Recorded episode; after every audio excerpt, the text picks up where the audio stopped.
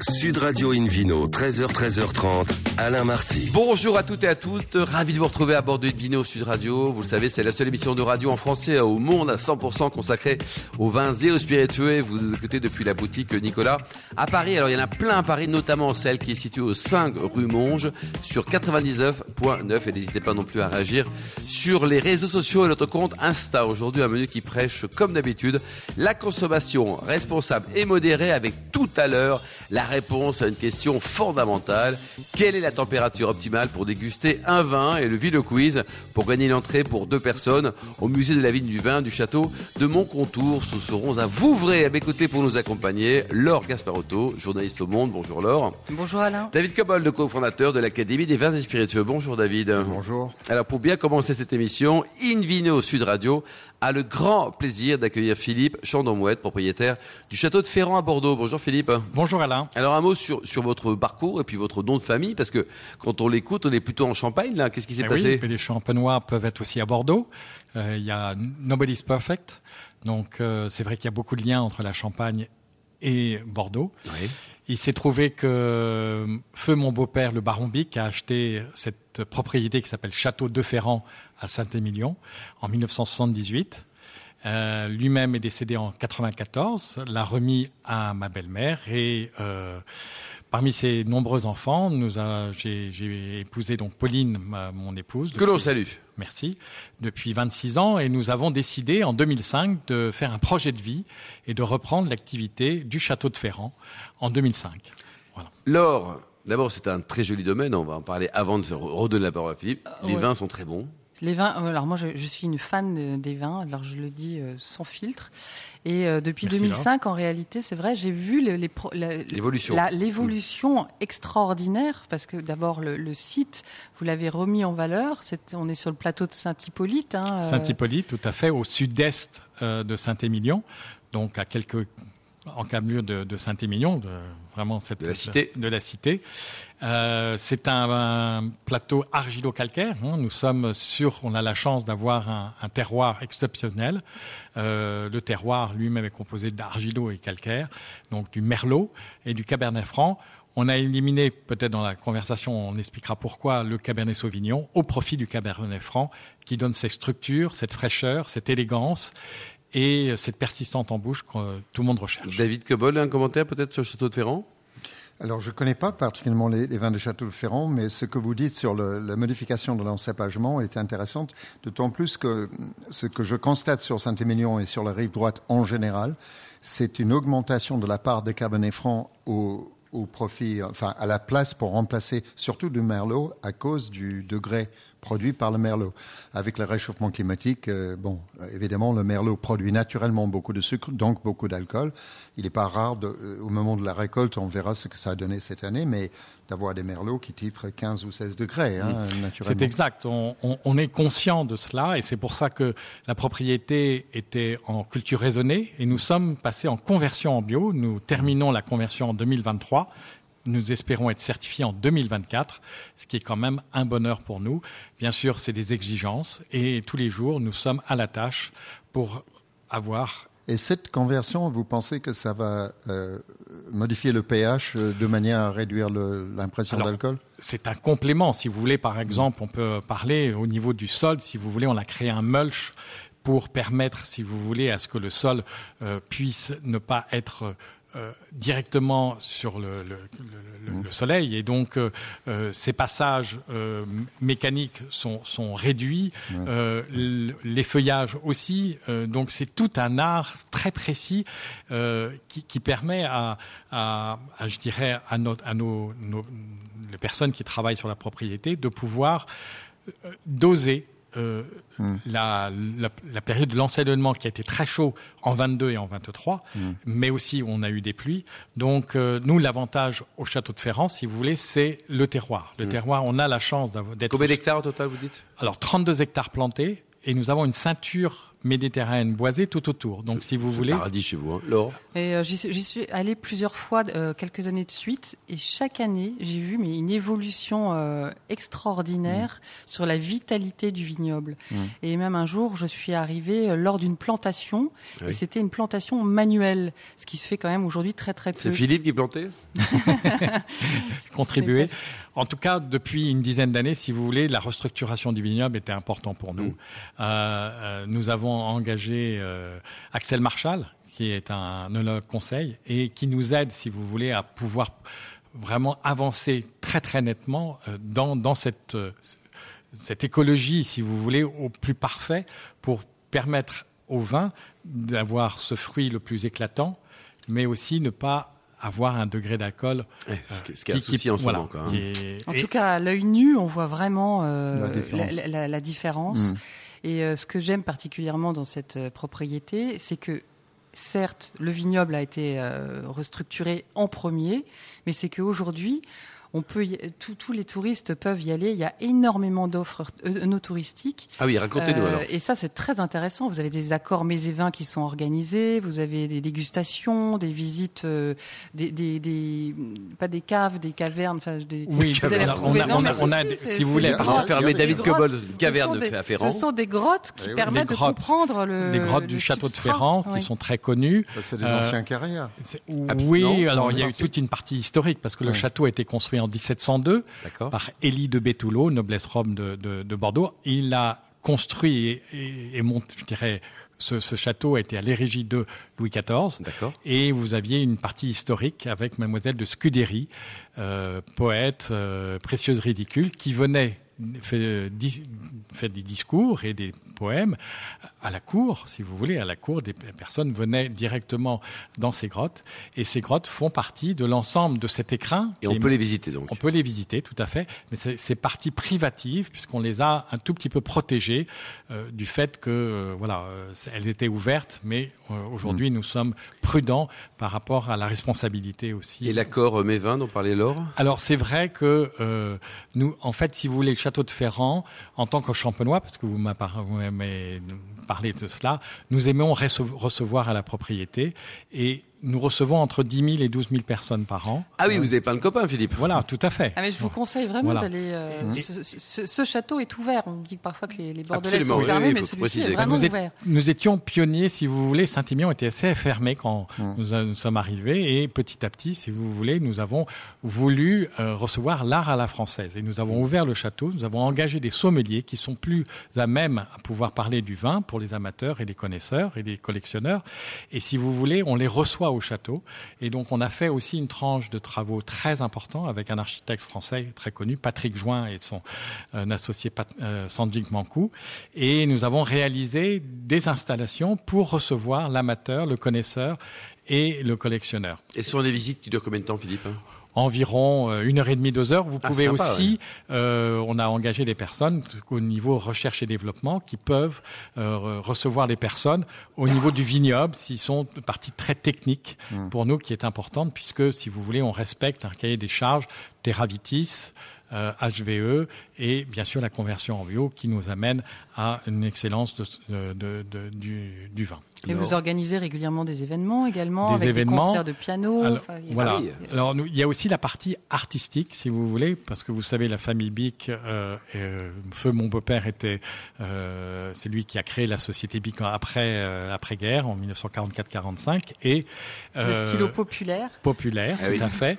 Quatre Et couleurs, euh, hein. Beaucoup de- d'artistes ont dessiné, si vous voulez, avec euh, ce simple stylo à billes. Et euh, on a fait une, un lien avec euh, le musée euh, de Bègle, qui est un, un musée euh, qui a une collection très importante euh, de... Du stylo bic?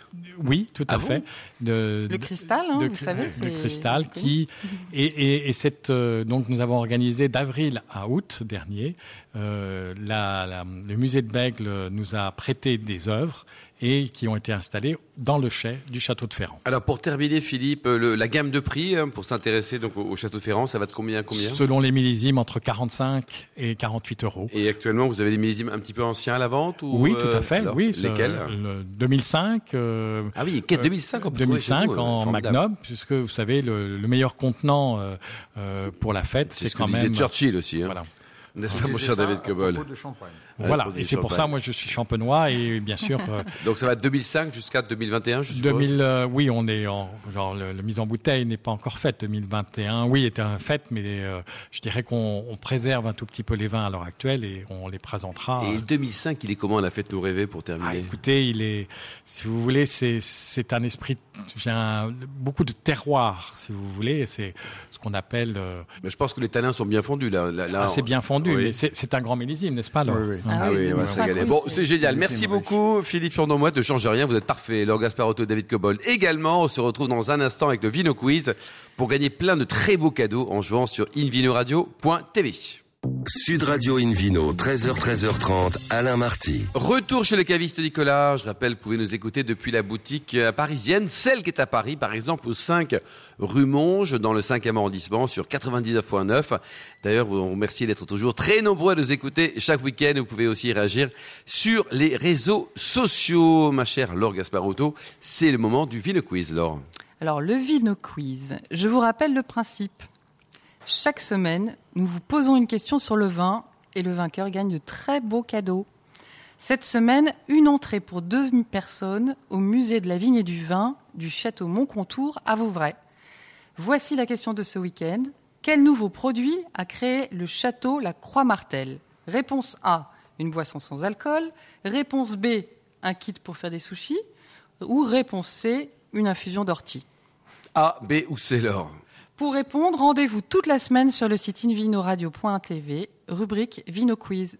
Le gagnant sera tiré au sort parmi les bonnes réponses. Merci beaucoup Laure. Nous retrouvons avec toujours beaucoup de bonheur David Cobold, le cofondateur de l'Académie des vins spiritueux, pour un sujet très important aujourd'hui, la température de service des vins, mon cher David. Alors pas trop chaud, mais pas trop froid non plus.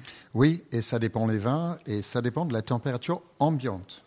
Euh, là, je tiens à rendre hommage à, une appellation, euh, qui s'agit de Crozes Hermitage, appellation des Côtes-du-Rhône du Nord, qui a eu l'initiative de lancer de nouveau, pour les professionnels du vin, une campagne pour insister sur l'importance de servir des vins rouges, en l'occurrence, à la bonne température. Je suis souvent frappé de constater que euh, lors de l'été, euh, c'est la fin de l'été maintenant, le début de l'automne, mais il fait parfois chaud, euh, où en été on voit des gens dehors sur une table de terrasse avec une bouteille de rouge sur la table, c'est une aberration totale. Il suffit de mettre des épices dedans et partir au ski, mais la neige n'est plus là, donc euh, c'est pas du tout adapté. Alors, ce qu'ils ont fait, ils ont organisé un déjeuner de presse avec le même vin anonyme. C'était un gros hermitage, on n'avait pas identifié, c'était pas le but, euh, qui était le, vigneron, producteur ouais. euh, servi à trois températures différentes. Euh, la première, euh, le premier flacon était servi à 10 degrés, le deuxième à 16 degrés et la troisième à 22 degrés. C'est intéressant ça. Les vins étaient servis en trois verres en même temps. Ensuite, euh, des spécialistes et des, des gens très intéressants, Marc-André Sellos, le grand spécialiste à la fois euh, des, de- des sols, mais aussi des tanins. Il a fait beaucoup de recherches sur les tanins, les interactions entre les tanins et la salive, et un neuro, euh, neurobiologiste également ont fait leur présentation. Et lorsqu'on a commencé à goûter le vin, on a goûté les trois, on nous a demandé quelle était euh, la température idéale pour ce vin-là entre 10, 16 et 22. Et moi, j'ai dit 10. Et la 10, plupart de ah mes oui. collègues, oui, et la plupart de mes collègues ont dit 16. Et j'ai demandé un thermomètre à la cuisine. On était dans un restaurant qui avait un thermomètre très performant. Ils ont plongé le thermomètre.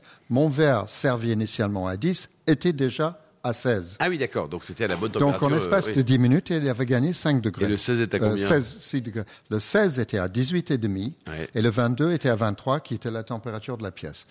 Ah, c'est Donc- fou ça, parce que plus c'est frais, plus ça chauffe vite. Ben oui, parce que Oui. l'écart Ah de oui. température, c'est comme si vous mettez un, un bocal d'eau et un bocal vide à côté, bah, ça, ça, ça va être Essayez avec votre poisson rouge ce soir, vous allez voir. Oui. Oui. Alors ça, je trouvais que la, la- la démonstration était absolument manifeste. Ensuite, euh, Marc-André a expliqué que le tanin, quand le vin est très frais, un vin rouge est trop frais, euh, l'interaction entre le tanin et la salive est dure et durcit l'impression du vin. On l'a tous constaté, je pense. Donc c'est très important de servir frais. Il ne faut pas euh, un vin rouge quand vous êtes dans un milieu où il fait 25 ou 30 degrés, Oui. comme c'est souvent le cas. Il faut le, le- le mettre au frigidaire. Il faut le mettre dans un, David, mais il faut le mettre dans un seau à glace. Il Ouais. ne faut pas hésiter. Mettez dans, dans un seau avec de l'eau et quelques glaçons, pas sur un fond de glace comme ça. Ouais. Parce que je vois des gens, des serveurs, parfois ils mettent la bouteille sur le, le cul de la bouteille et sur la Ça glace, et le haut tout, est à l'air.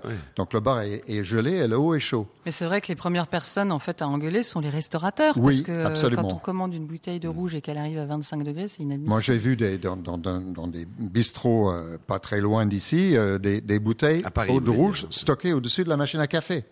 Voilà, c'est complètement aberrant. Et Après, on, sert on se demande pourquoi les gens boivent moins de rouge. Oui, et puis gâcher le travail du vigneron aussi. Donc alors, hein. souvent, les rouges sont servis trop chauds et les blancs parfois trop frais aussi. On glace complètement les, les blancs. Évidemment, si vous voulez cacher les défauts d'un vin, la meilleure technique, c'est de le glacer complètement. Ça apparaît, ça c'est une bonne remarque aussi, parce que c'est vrai que glacer euh, tout à l'heure, voilà, Bah, vous anesthésiez neutre, le palais. neutre. Voilà, ça commence à, à sentir les défauts, les qualités. D'ailleurs, à partir de quel degré ça Si on sert un vin blanc qui est à 8 degrés, par exemple, à partir de combien on peut se dire, tiens, euh, Honnêtement, ça dépend de, de la corpulence du vin. Plus un vin est riche, je parle pour, aussi bien, bien pour les vins euh, euh, mousseux que pour des vins tranquilles, Ouais. plus il a de la complexité, plus vous pouvez le servir chaud. Mais il y a quand même des limites. Il y a des fourchettes. Il faut jamais oublier qu'entre le moment où vous le sortez de là où le- la bouteille est stockée, peut-être à la bonne température, et là où quelqu'un va le boire à table, la, température va changer pour le plus Et vous chaud. avez quelques restaurateurs à nos conseillers qui servent justement les vins à la bonne température. En tout cas, une ou deux références en vous disant si on va là, on va se régaler, parce que pareil pour vous, Laurent. Justement, à Paris, euh, là, j'étais dans un restaurant qui s'appelle Les Gouttes de Dieu. D'accord. Et, ils a- et en fait, on est. on- alors, j'avais très très peur parce qu'on dîne au milieu des bouteilles de vin qui sont à, donc à température ambiante. Et on, on a, Mm. et on choisit la bouteille, comme ça, on prend la bouteille. Et Donc, pour- par définition, servi à température ambiante. donc, quoi. alors là, je me suis posé quand même quelques questions, mais le restaurateur s'est euh, doté d'un appareil qui fait refroidir le vin Ah oui, à- instantanément. ouais, ouais. Et je connaissais pas cet appareil, c'est très pratique. Et on peut euh, programmer la température qu'on veut dans l'appareil. Exactement. Et en effet, en 2-3 minutes, on a la bouteille qu'on a choisie à la température idéale. Oui, très bien, c'est QFD. David Cobold, donc ça, c'était même pas un coup de cœur, un coup de gueule, c'est une explication. c'est- une, une explication et quelque chose que tout le monde doit retenir. C'est pas très complexe. Il faut juste faire attention à la température en- service. Ça altère complètement votre perception. du Et l'enjeu économique est, est primordial Eh oui. parce que euh, aujourd'hui, on a de moins en moins envie de boire des rouges euh, avec ce réchauffement climatique. Oui. Et, le fait de boire les rouges trop chauds euh, Ça nous oriente vers le blanc. c'est ça. Amplifie le phénomène. Exactement, exactement. Et les rosés, alors là-dedans parce que... Bah, les rosés, il faut les considérer comme un blanc, sauf pour les rosés, les rares rosés qui sont issus d'une d'une macération, qui sont un peu plus tannés, qui sont peut-être plus âgés. Euh, là, on peut les traiter comme un rouge léger. Après, il y a une graduation, mais il faut jamais dépasser en, dé- en moment de dégustation 18 degrés. C'est un très grand Mm. Et votre appréciation, David, elle, est valable pour les Français, mais pour le monde entier? C'est-à-dire que ça- ça vaut pour soit américain, euh, Mais même euh, anglais, par exemple, ça marche Ben, aussi chez les on, a Anglais? t- on a tous normalement deux bras, deux jambes, enfin ça dépend, mais on a Ah, les Anglais, palais, ça se discute, On hein. a euh, de la salive, on a des capteurs sensoriels. Ouais. ça fonctionne pour tout le monde. Parce que le goût est pas forcément universel. On a des, des vins plus ou moins alcooleux. Alors alcoolisés, si on euh, est dans une pièce dans le nord d'Écosse où il fait où il fait 10 En degrés, kilt, en kilt en 10 plus. degrés, là on peut modifier un peu les choses. La température ambiante est, est le déterminant. Oui. Et alors au niveau justement de, de l'accord vins, est-ce qu'il y a une influence sur la température, sur, sur les plats qu'on sert? Ça veut dire que quand on a par exemple un steak tartare, prenons un, il n'y a pas plus froid qu'un steak tartare. Est-ce qu'on doit Si, déguster si, un, a une glace. un steak glacé Est-ce qu'on peut déguster quel type de vin? Est-ce que Alors le là, côté c'est autre température chose. est Là, de- la question est plutôt sur les accords mévins. Donc là, moi, je dis toujours aux gens, pour, pour, pour, blaguer un peu, buvez ce que vous voulez avec ce que vous mangez. Parce que franchement, les, les, les- les bouquins, c'est fait pour vendre des bouquins, les accords mévins. Oui. D'ailleurs, le seul bouquin que j'ai fait euh, qui, est- qui s'est très bien vendu, c'était sur le sujet. Pourtant, vous, Dieu sait si vous avez fait En des, même temps, des- la des température, c'est vrai, c'est important parce mais que si bien tu sûr. sers un vin trop froid avec un plat chaud, ça ça fonctionne pas. Ça, ça ne fonctionne pas. Donc, euh, bon, il faut un accord en température, mais on peut aussi jouer les contrastes. C'est pareil dans les accords. Euh, je- euh, euh, mangez, euh, mangez quelque chose de gras et buvez euh, quelque chose d'acide, parce que ça coupe le gras. Le meilleur exemple, c'est des vins blancs acides avec des fromages, qui sont en général des produits assez gras. Ouais, et par exemple, avec des, des plats, des plats épicés, genre euh, des plats indiens, par exemple. Alors, les plats épicés, ouais, c'est une bonne question. Les plats épicés, il faut éviter la chaleur, y compris dans l'alcool. C'est-à-dire qu'il vaut mieux limiter l'alcool des vins. Les meilleurs vins que j'ai trouvés pour les cuisines très épicées, c'est les Riesling allemands qui fait- titrent 6 à 8 degrés. Ah oui. D'autant plus qu'ils ont un peu de sucre résiduel, souvent pas mal, et ça étouffe un peu le feu de l'épice. Moi, j'avais fait cette erreur en Thaïlande une fois. Je donnais des conférences sur la Bourgogne et on m'a invité au restaurant à midi. Je dis, c'est vous l'expert, vous commandez le vin. J'ai pris une Shiraz australien qui devait titrer 15 et demi. Oula, avec. J'avais la bouche en feu pendant toute l'après-midi. Je ne pouvais plus parler tellement c'était chaud. Plus les- l'alcool euh, euh, augmente l'impression de- Ouais. d'épices, de chaleur, la. Bon, c'est QFD, là, c'est intérêt. Il faut écouter l'émission avant d'aller au restaurant. Merci beaucoup, David Cobol. Merci également à Laure Gasparotto, à Philippe Chandon-Mouette et également aux millions d'amateurs de vin qui nous écoutent chaque week-end avec euh, toujours beaucoup de passion. La température, quand même, de service en général d'un rosé, parce qu'on va quand même le rappeler, les évidences aussi. Vous dites que c'est par rapport à un Fourche- blanc. Dans- Fourchette euh, 8-12, selon. autour de, de 8, 12 degrés. Alors, vous êtes d'accord, si c'est une rosée piscine, servez-le à 2 degrés, Ouais, personne ne verra si la c'est un, différence. un vrai, un vrai rosé de Un Bordeaux, vrai par bon- exemple. bon rosé, 10-12, c'est bien. Ouais, 10-12. Merci beaucoup, merci. Un clin d'œil à Emma qui a préparé cette émission. Fin de ce numéro d'Invino Sud Radio. Pour en savoir plus, rendez-vous sur sudradio.fr, invinoradio.tv, les comptes Facebook et Insta. Et on se retrouve samedi prochain. Ça sera samedi prochain à 13h précise pour une nouvelle émission qui sera toujours délocalisée chez le caviste Nicolas. D'ici là, euh, excellent Sud Week-end, excellent dimanche en tout cas. Restez fidèles à Sud Radio, encouragez tous les vignerons français et surtout n'oubliez jamais, respectez la plus grande démodération.